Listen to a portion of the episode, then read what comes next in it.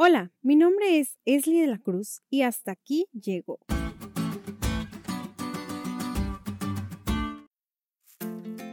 ¿Alguna vez te has imaginado cómo será tu muerte? La verdad, a mí me aterra pensar en eso. No pensar en la muerte, sino en la manera en que moriré. Hace mucho tiempo, platicando con unos amigos, salió este tema en la conversación y pues claro, todos dimos nuestro punto de vista pero me llamó mucho la atención lo que dijo una persona. Esta persona comentaba que sabía cómo iba a morir, ya que lo había consultado con un hechicero. Cuando escuché eso me quedé completamente sorprendida y ya no quise seguir preguntando más ni comentar porque es algo en lo que claramente yo no creo, pero sí sé que Satanás es muy poderoso y que utiliza este tipo de personas. Al estudiar la lección de hoy me di cuenta de que Moisés ya conocía la manera en la que iba a morir y también sabía que no iba a poder entrar a la tierra de Canaán.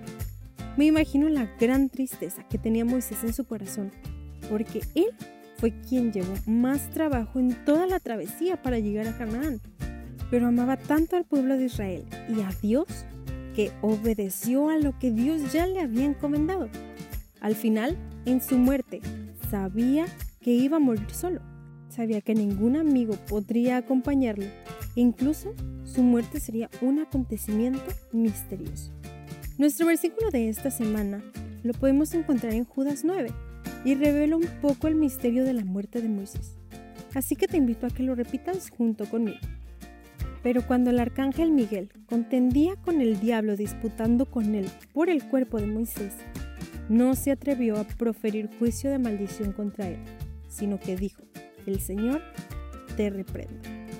En resumidas cuentas, esta semana estudiaremos con detenimiento los últimos días de la vida de Moisés.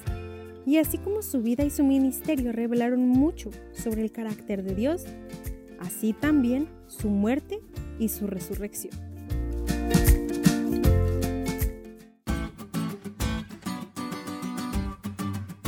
¿Te diste cuenta lo cool que estuvo la lección? No te olvides de estudiarla y compartir este podcast con todos tus amigos. Es todo por hoy, pero mañana tendremos otra oportunidad de estudiar juntos.